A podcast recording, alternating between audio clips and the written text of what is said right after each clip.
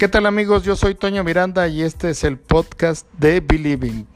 Hoy hablaremos de un tema que seguramente a muchas mamás, a muchos tíos, a muchos primos, a mucha gente mayor nos preocupa, que es las consecuencias de, del COVID en los niños. Escuchaba yo a un doctor recientemente hablar de las consecuencias médicas de eh, contraer COVID. Obviamente ya conocemos algunas, incluso desafortunadamente llegar hasta la muerte. Pero ¿qué pasa con la gente que eh, sobrevive a esta enfermedad y qué secuelas tiene? Él hablaba obviamente de las secuelas eh, médicas. Aquí hablaríamos de las secuelas psicológicas ¿Cuáles son las secuelas psicológicas que luego se tienen? ¿O existirían algunas secuelas psicológicas? Entendiendo por secuelas es qué pasa después de la, de la enfermedad. Sí existe, existe depresión, existe ansiedad, existen ideas suicidas, entender estas ideas suicidas como el niño que empieza a pensar, niño y adolescente, no se asuste, sí lo piensa, en algunos casos que ya no quiere vivir, que se siente muy mal, que siente que no es no se adapta, siente que nadie lo quiere, siente que no importa. Eh, se han incrementado los casos de violencia al interior de las casas. Antes uno tenía la oportunidad un poco de salir y estos problemas se les daba tiempo, estas discusiones entre pareja se les daba tiempo, al marido se le pasaba en el trabajo, igual a la mujer haciendo las labores del hogar, obviamente dando el ejemplo tradicional.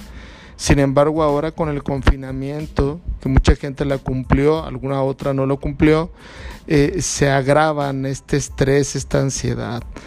¿A dónde quiero llegar con esta ansiedad, con ideas suicidas? Y luego eh, diferenciar primero ideas suicidas de los intentos suicidas. Intentos suicidas es ya cuando la gente, los niños, adultos, niños que estamos hablando en este caso, buscan el arma de papá, piensan tomarse unas pastillas, se quieren cortar las venas. Yo sé que estoy hablando de un tema muy complicado, pero realmente pasa y qué es lo mejor que tenemos que hacer, enfrentarlo, no evadirlo. Aquí es donde viene la atención eh, profesional. Tengo una amiga que es coach, tengo un compañero que le sabe un poquito la brujería, tengo una tía que con una barrida alivia la ansiedad de los niños. Puede ser que sí ayude, pero necesitamos un profesional que entienda que la depresión es una enfermedad psicológica, que la depresión no es tristeza, que cuáles son las diferencias de la depresión con la tristeza normal, que no es pasajera, que tiene años a veces de gestarse, depresión, ansiedad, que no es tómate un tecito se te va a quitar sino es una ansiedad que perdura. Y estas ideas suicidas y intentos suicidas, eh, ¿cuántas personas no conocemos a, niños que se cortan, que se hacen pequeñas cortadas en los antebrazos, en las ingles?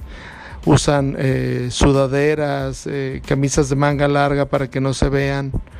Es importante tener en cuenta y buscar una atención profesional para que ayudemos a nuestros niños, sobre todo porque hemos hablado de olas, la tercera ola de COVID, hablaremos también de las olas, de las consecuencias psicológicas. Hay que atenderlos y ojalá lo atendamos lo más pronto posible con profesionales. Muchas gracias, nos vemos pronto.